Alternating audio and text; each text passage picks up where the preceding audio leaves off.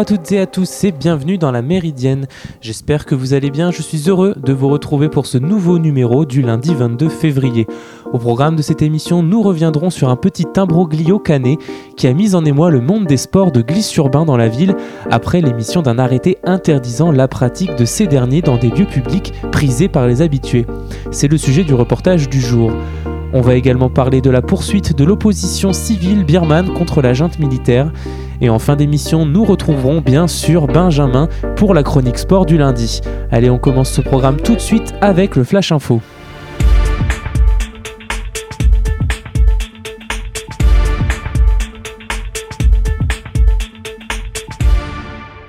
Nucléaire, l'Iran et l'Agence internationale de l'énergie atomique trouvent un accord temporaire pour maintenir une surveillance. Celle-ci sera toutefois réduite, a précisé dimanche le directeur général de l'AIEA, Raphaël Grossi, à son retour à Vienne après des consultations intenses à Téhéran. La loi iranienne qui prévoit de limiter certaines inspections, y compris sur des sites militaires suspects, si les sanctions américaines ne sont pas levées, existe et va être, va être appliquée pardon, à partir du 23 février, a-t-il prévenu. Mais nous serons en mesure de maintenir le degré nécessaire de surveillance et de vérification, a-t-il assuré. Cela sauve la situation dans les médias. Le nombre d'inspecteurs sur place reste aussi inchangé et des contrôles inopinés seront possibles. Cet accord bilatéral technique d'une durée de 3 mois devrait aussi donner davantage de temps aux États-Unis et à l'Iran pour parvenir à amorcer un processus diplomatique. Les filles de Malcolm X demandent la réouverture de l'enquête sur son meurtre. Trois hommes ont été reconnus coupables dans cette affaire, mais un cousin d'un policier infiltré appelé Ray Wood a présenté samedi de nouvelles preuves mettant en cause la police de New York et le FBI, selon NBC News. Dans une lettre manuscrite, le fonctionnaire aujourd'hui décédé accuse les forces de l'ordre de complicité de meurtre. Ray Wood, qui souhaitait que son témoignage ne devienne public qu'après sa mort, soutient aussi que la police de New York et le FBI ont tenu secret certains aspects du dossier. En février 2020, après la diffusion d'un documentaire sur Netflix, le procureur de Manhattan, Cyrus Vance, avait demandé à ses équipes un examen du dossier afin de déterminer si l'enquête devait être ou non rouverte. En Libye, le ministre de l'Intérieur sort indemne d'une fusillade. Un véhicule blindé a ouvert le feu hier sur le convoi de Fatih Bachaga avec pardon, des mitrailleuses alors qu'il retournait à sa résidence de Janzour à une dizaine de kilomètres de Tripoli, c'est ce qu'a rapporté hier le ministère de l'Intérieur. Les agents de protection du ministre ont riposté en ouvrant le feu sur les assaillants. Les forces de sécurité ont toutefois fait entendre dimanche un autre son de cloche, souligne le Libya Observer. Celle-ci affirme que le convoi de Bachaga n'a pas été attaqué mais qu'il s'agissait d'un accident. D'après elle, le cortège est entré en collision avec une, voiture pardon, de sécurité appartenant à l'organe d'appui à la stabilité, ce qui aurait conduit les gardes du ministre à ouvrir le feu. Poids lourd de la politique locale, Fatih Bachaga a fait de la lutte contre la corruption son cheval de bataille. Ce cacique était fortement pressenti pour le poste de Premier ministre par intérim, finalement revenu le 5 février à Abdelhamid Debaya. Les vacances sont déjà terminées pour les élèves de la zone A qui retrouveront les salles de classe dès aujourd'hui avec un protocole sanitaire modifié à la marge seulement, mais avec une nouveauté tout de même, le lancement d'une campagne de dépistage dans les établissements scolaires à l'aide de tests salivaires. C'est clairement le test le plus simple sur le marché. Le recueil de la salive se fait dans un tube fourni dans un kit de prélèvement à ne pas mettre ensuite au réfrigérateur. Les résultats sont fiables, mais un peu moins que pour des tests nasopharyngés. En revanche, il ne s'agit pas d'un test rapide, ces tests salivaires ne sont pas des tests antigéniques, ce sont aussi des tests PCR. La Birmanie s'est réveillée aujourd'hui ce matin dans un climat de tensions accrues. Alors qu'un appel à la grève générale a été lancé hier, de nombreux commerces locaux et chaînes internationales ont fermé leurs portes à travers le pays en signe de protestation contre le coup d'État militaire. Des foules massives de manifestants ont aussi commencé à affluer dans plusieurs villes du pays, malgré les barrages routiers mis en place autour de l'ambassade des États-Unis à Rangoon, la plus grande ville du pays. Plus d'un millier de protestataires se sont rassemblés devant l'institution, tandis que 20 camions militaires étaient arrivés à proximité du site. Face à cette journée de mobilisation qui pourrait être l'une des plus importantes qu'a connue la Birmanie récemment, la junte birmane a averti, hier, hier soir les manifestants qu'elle n'hésiterait pas à recourir à la force létale si les protestataires confrontaient les forces de sécurité.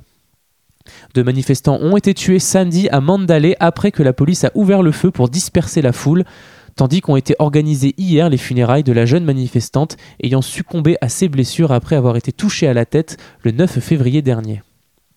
Malgré ces violences et ces nouvelles menaces, les manifestants ne semblaient pas prêts ce matin à se résigner.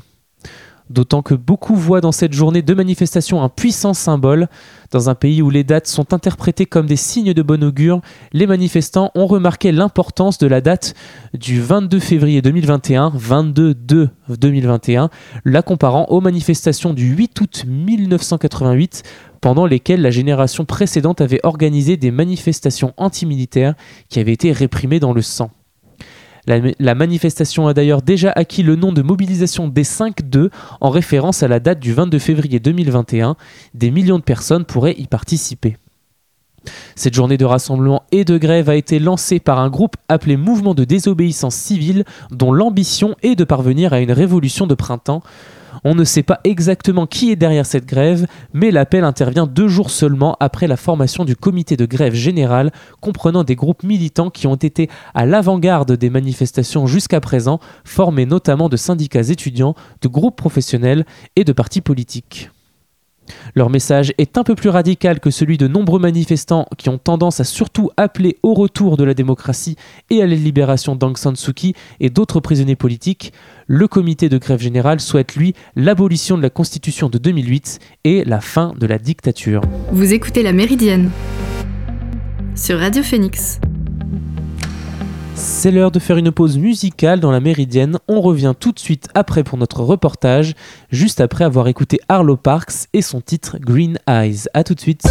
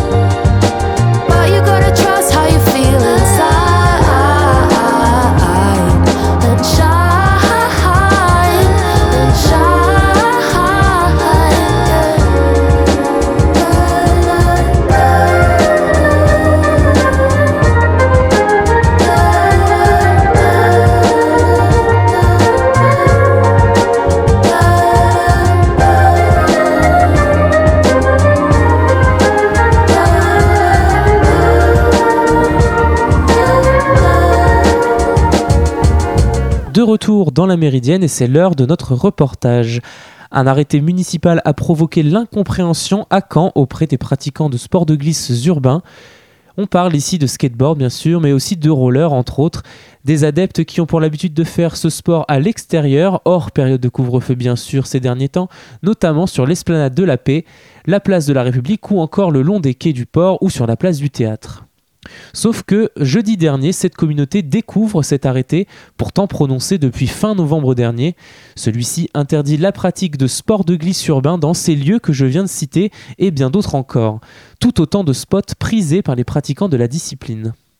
Alors que ces derniers ne peuvent plus pratiquer leur sport dans des lieux clos destinés à la pratique pour cause de raisons sanitaires, la nouvelle a d'abord été accueillie avec incompréhension et aussi colère, notamment par Stéphane, skater et gérant du magasin Bud à Caen. Alors ouais, j'ai constaté ça sur les réseaux sociaux, euh, bah, avec une grande, grande pancarte euh, sur, des, barrières. Euh. donc bah, ça condamne auprès des, pratiquants street, c'est-à-dire une pratique assez urbaine, on va dire, du, skate, euh, ça leur condamne les, principaux spots euh, du centre-ville. Euh, ils avaient déjà une interdiction au niveau de la fontaine, face à la, fac, au niveau de, la, statue, là, au niveau du campus. Mais bon, ça ne concernait pas le, centre-ville, notamment place du théâtre, tout ça. Quoi. Donc, je me suis interrogé sur la, sur la source en fait, de l'origine de, cette interdiction. Parce que j'ai pas eu écho de, de, collision ou quoi que ce soit, ou de, de problème, d'accident ou quoi que ce soit. Donc euh, là, il y a, y a, vraiment des. Un, parce que je pense que c'est vraiment le skateboard. Hein. Ils, interdisent trottinette et, et roller, mais je pense que c'est vraiment par rapport aux nuisances sonores que ça peut occasionner. Il faut savoir qu'en fait, euh, on a un une recrudescence d'une pratique euh, urbaine du skate euh, vis-à-vis du, du skate park de Caen qui n'est pas du tout adapté euh, à, la pratique actuelle du, du, skateboard. Donc du coup, on a des on a des jeunes qui sont motivés pour faire de la photo, de la vidéo, notamment là, je, je pense au Crust Crew qui sont des, des, petits jeunes qui sont motivés pour faire des, petites expéditions, des petites aventures sur un projet sur plusieurs mois de, de, de faire une vidéo. Ces jeunes-là ont dû pratiquer un peu plus assidûment ces derniers temps. Euh, bon, là, c'est l'hiver, donc il euh, faut, toujours que pratiquer quand, c'est sec. Donc, du coup, euh, du coup peut-être que ça a dû remonter aux oreilles de la mairie. Et puis, ils ont décidé de condamner du coup les, principaux spots. bon, après, ce que mon ressenti, c'est que c'est très liberticide. Ce sont des, places qui sont publiques. Euh, mettre ça sous couvert de, sécurité, euh, ça me semble un peu abusé quoi, vis-à-vis de la mairie. En tout cas, tous ceux qui ont commenté sur les réseaux sociaux ont tous dit que c'était euh, un peu abusé de, la part de la mairie de, de, mettre en pratique cet arrêté. En gros, on a, des jeunes qui veulent faire du skateboard, qui ont déjà des, contraintes liées au, Covid, au couvre-feu, à beaucoup de choses. Euh, la météo, la météo, là l'hiver, là on a quand même des, semaines où il a, fait froid, il pleut, euh, qui en plus on leur interdit euh, l'accès de, des endroits qui, qui, pratiquent le plus.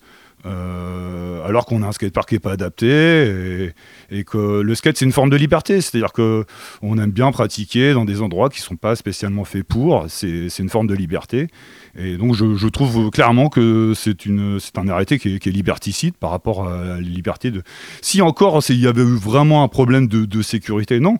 Il y a quelques plaignants euh, au, niveau de, au niveau de la fontaine, face à la, face à la faculté, qui, ont, qui, euh, qui étaient irrités d'avoir une heure ou deux euh, des claquements de planches devant chez eux. Ça fait pas plus de décibels, plus de bruit qu'un scooter qui démarre.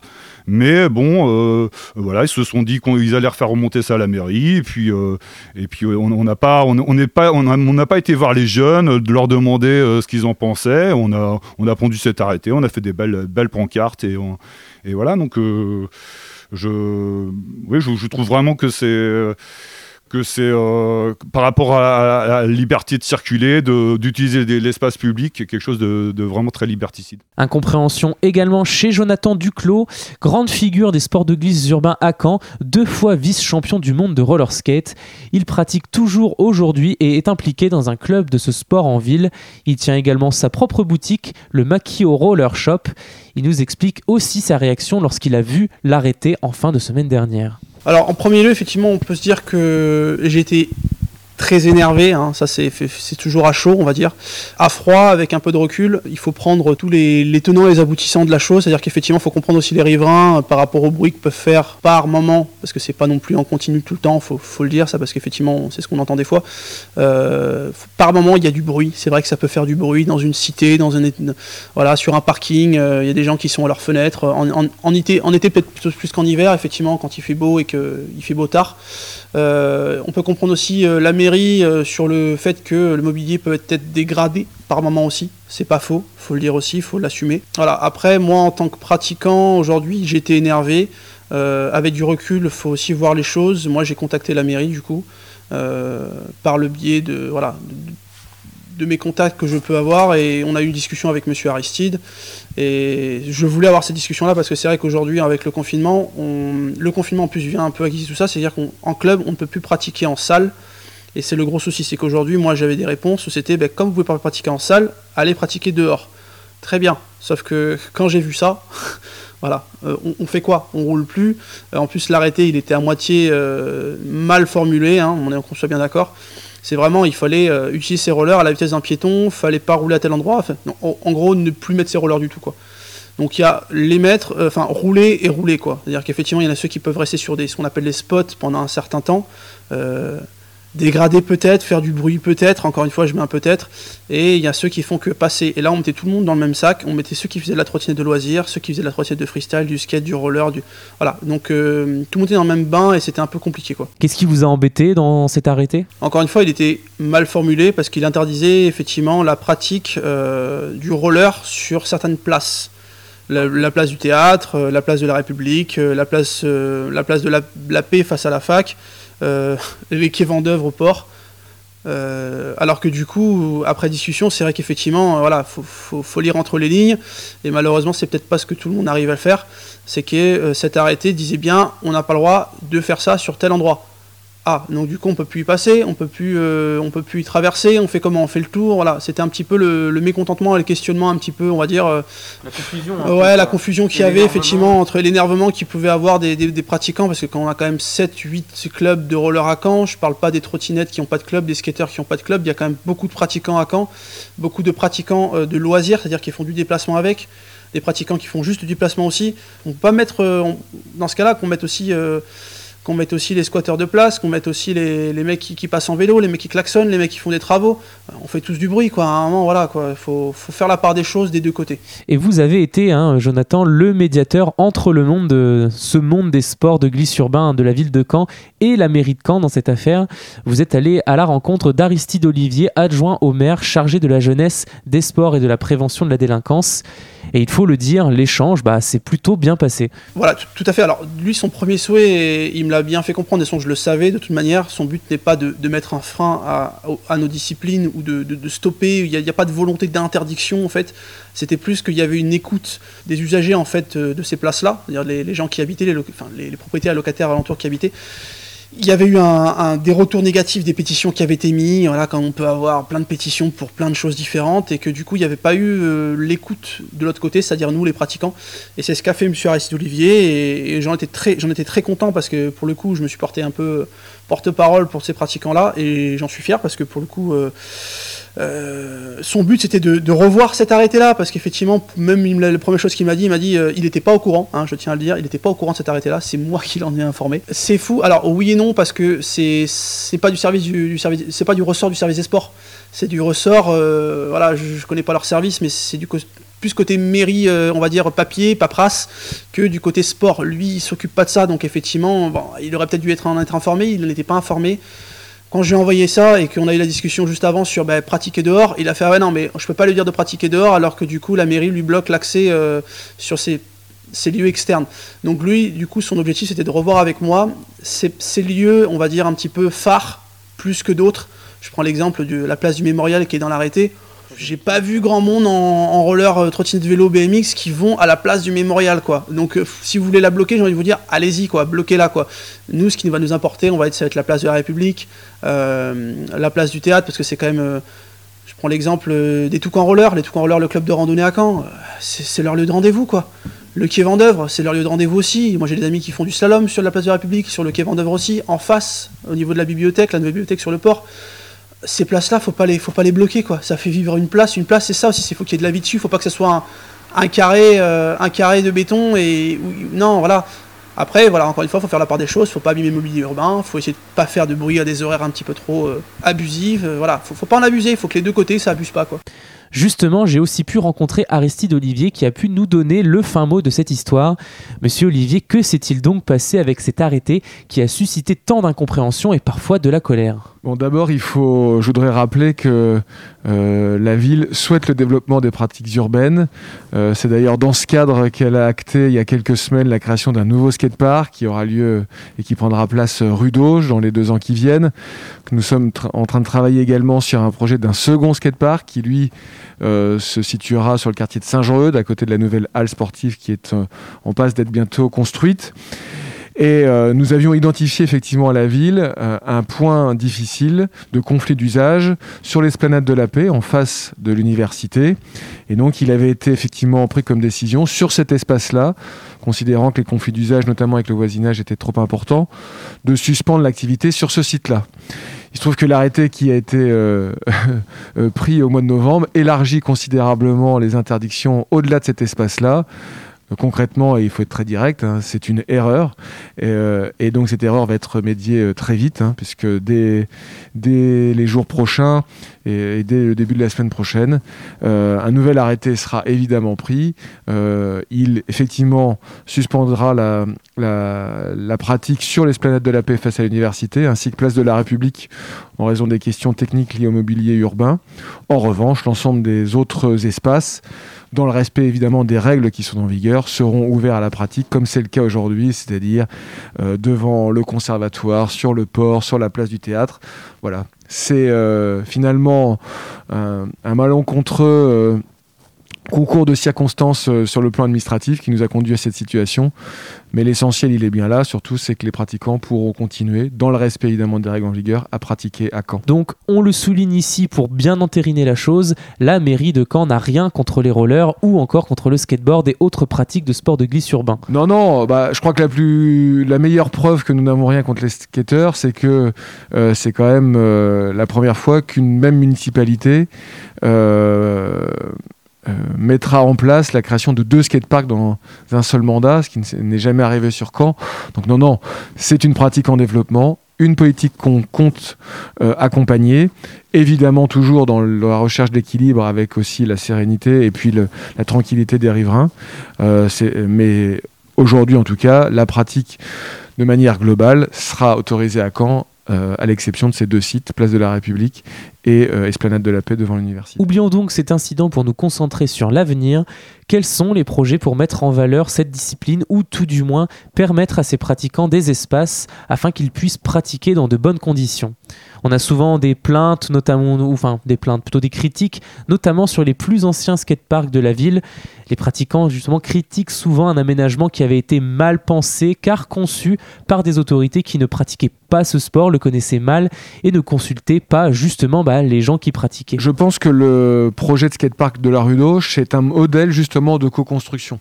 Euh, C'est-à-dire que euh, la ville a fait le choix de l'implantation de ce skatepark à cet endroit-là, sur un espace quand même de près de 1500 mètres carrés. hein. donc c'est un beau skatepark, un grand skatepark.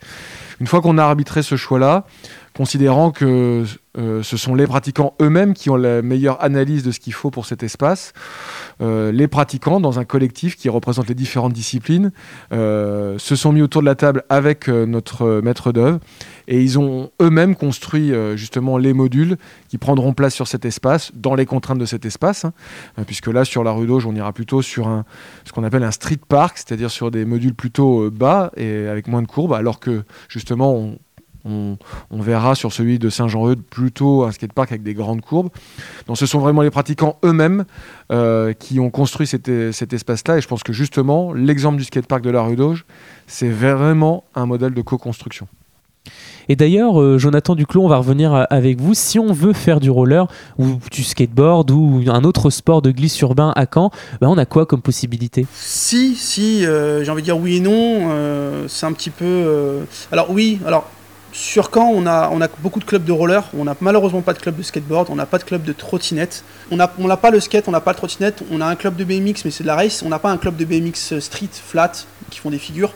Donc effectivement, c'est des pratiquants qui sont trois quarts du temps, même j'ai envie de dire 90% du temps, en extérieur. À chercher sur les skateparks, sur ce qu'on appelle les spots, effectivement comme la place du théâtre, on va avoir des marches, du mobilier urbain, des choses, des bancs, euh, des, des, à faire, des figures. Et on a cette partie effectivement de rollers qui sont quand même très présents au niveau des clubs sur Caen, soit le derby, que ce soit le, le freestyle, la vitesse. On est beaucoup sur des salles effectivement.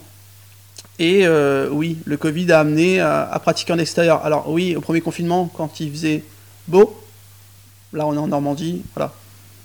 Je ne vais pas vous faire de dessin, c'est qu'effectivement c'est impraticable.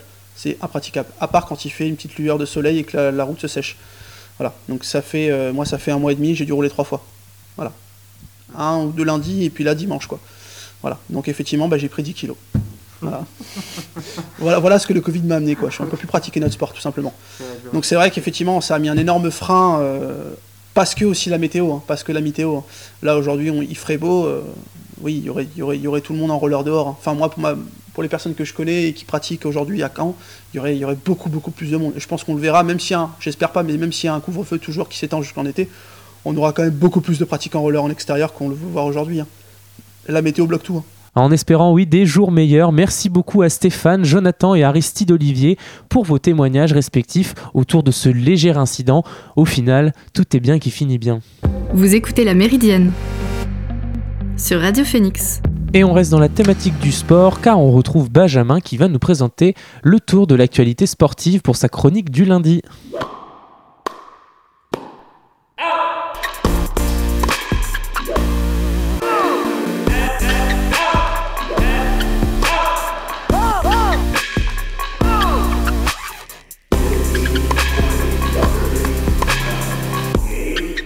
Petite semaine pour le sport canet qui a connu des hauts et des bas, mais qui s'est fait remarquer lors des championnats de France d'athlétisme chez les juniors et les cadets. Naya Cobin, Mohamed Badru. Voilà les deux noms qui ont mis à l'honneur le sport canet en devenant champion de France dans leur catégorie. La phénomène Naya Covin a décroché le titre au saut à la perche dans la catégorie cadette grâce à un saut à 3m76. Un titre qui satisfait l'athlète de 16 ans, mais qui est resté frustré par sa performance, loin de son record personnel à 3m88, preuve de l'exigence qu'elle s'impose. Quant à Mohamed Badru, il était le grandissime favori et a parfaitement géré ce statut en décrochant le titre sur 60 mètres chez les juniors. Il a même battu son record personnel. Quant au sport collectif, ce week-end était celui de la relance. Après deux défaites, Hérouville a emporté 7-4 dans le duel entre promus en première division de futsal contre Chavanoz. L'USO Mondeville s'est elle aussi relancée ce week-end avec une victoire contre Chartres après une triste défaite contre Montbrison plus tôt dans la semaine? L'équipe de basket féminine de deuxième division continue donc de faire le yo-yo entre performances encourageantes et rencontres rageantes. Enfin, le Stade Malherbe de Caen se déplace ce soir à Guingamp en Ligue 2. Après deux semaines folles, il est temps de faire un bilan des championnats du monde du biathlon. La Slovénie et Pokljuka nous, aura, nous aura offert pardon, des scénarios fous à chaque course, à l'image de la mass start d'hier. Mais au final, il n'y avait personne pour rivaliser face à la Norvège. 14 médailles, 7 titres en 12 courses. C'est simple, à part le sprint masculin, il y avait toujours la Norvège sur le podium. Ils ont littéralement roulé sur la compétition en établissant un nouveau record. Cette équipe est tellement dense que le leader de la Coupe du Monde masculine, Johannes Beu, repart de Slovénie sans un seul titre individuel, et malgré cela, la Norvège est la nation la plus titrée chez les hommes. L'équipe entraînée par le français Siegfried Mazet était injouable, mais derrière eux la meilleure nation est bien la France avec 7 médailles dont 2 titres. Mais cette quinzaine laisse un goût d'inachevé pour la France, le symbole de cela, c'est Quentin Fillon-Maillet. Le Jurassien n'a jamais fait moins bien qu'une sixième place, terminant même à trois reprises à la quatrième place. Il a tout de même réussi à décrocher une médaille de bronze hier après-midi en dépassant dans le dernier tour l'Autrichien Simon Eder. Ce dernier fait d'ailleurs partie de l'équipe surprise de la compétition. Portée par une incroyable Lisa Teresa Hauser, l'Autriche repart avec trois médailles dont une en or et le quatrième bilan de ces championnats du monde derrière l'épouvantail norvégien, la France et la Suède. Une légende du sport a raccroché ce week-end, c'est le néo-zélandais Dan Carter, le meilleur demi d'ouverture de l'histoire, qui a dit adieu au terrain de rugby ce samedi, laissant derrière lui un héritage immense de la Nouvelle-Zélande au Japon en passant par la France. Meilleure moyenne par match de l'histoire du rugby mondial avec 14,27 points, meilleur marqueur de l'histoire du rugby international avec 1598 points, deux Coupes du Monde, une classe inégalable, une vision incroyable, une précision d'orfèvre, un mental de champion, un leader d'exception. Dan Carter avait tout et a tout gagné. Dès ses débuts en 2002, dans les pas d'Andrew Mertens, un autre légendaire numéro 10 né Z, il éclabousse le monde de son talent, même s'il joue centre. Alors quand il est replacé à son vrai poste, il explose tout et dès sa première saison, il est élu meilleur joueur du monde. En 2008, il quitte la Nouvelle-Zélande pour Perpignan. Il connaît alors une rupture du tendon d'Achille en janvier, mais sera tout de même sacré en costume, champion de France pour la première fois avant de le redevenir en 2016 avec le Racing. Mais même s'il était blessé, l'impact de Dan Carter sur l'USAP a été salué, preuve de ses qualités de leader. Même blessé, il est important dans les grands moments, alors quand il est sur le terrain, c'est un moment d'histoire. La preuve avec sa finale de Coupe du Monde 2015, il dispute son dernier match de Coupe du Monde, les All Blacks peuvent devenir la première équipe à garder leur titre. La pression mise par les Australiens qui ne sont plus qu'à 4 petits points est forte, mais pas assez pour The Perfect Ten. Dans les 10 dernières minutes, il plante d'abord un drop monstrueux de 40 mètres avant de conclure avec une pénalité du milieu de terrain. Bref, la perfection à l'ouverture a eu un nom, et c'était celui de Dan The Perfect Ten Carter. La saison de tennis est officiellement lancée. L'Open d'Australie s'est terminé hier et a vu la confirmation de l'avènement d'une nouvelle ère sur le circuit féminin, celle de Naomi Osaka. La japonaise a triomphé ce dimanche et confirme qu'elle est le futur du tennis féminin. Monica Seles, Roger Federer, Naomi Osaka. Voilà les 4 personnes à avoir remporté les 4 premières finales de Grand Chelem qu'elles ont disputées. Une magnifique compagnie pour la japonaise de 23 ans qui ne cesse de progresser depuis sa révélation en 2018. Au sein d'un circuit féminin en manque de patronne, la joueuse de 23 ans apparaît déjà comme celle qui va prendre le leadership du plateau.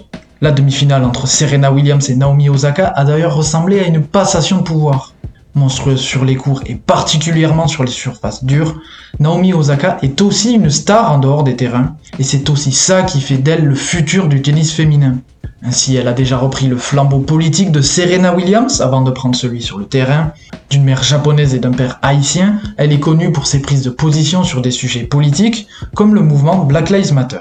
Une voix qui porte des résultats impressionnants sur le dur, un palmarès déjà bien garni, il ne reste plus à la numéro 2 mondiale qu'à récupérer la première place du classement WTA et à améliorer ses performances à Wimbledon et Roland Garros pour être définitivement la patronne du circuit. Mais une chose est sûre, le règne Osaka est déjà lancé. Merci beaucoup Benjamin pour ce tour de l'actualité sportive. Vous écoutez La Méridienne sur Radio Phoenix. Et nous arrivons à la fin de cette émission, j'espère qu'elle vous a plu. On se retrouve dès demain pour un nouveau numéro de la Méridienne. D'ici là, portez-vous bien et passez une bonne journée sur Radio Phoenix.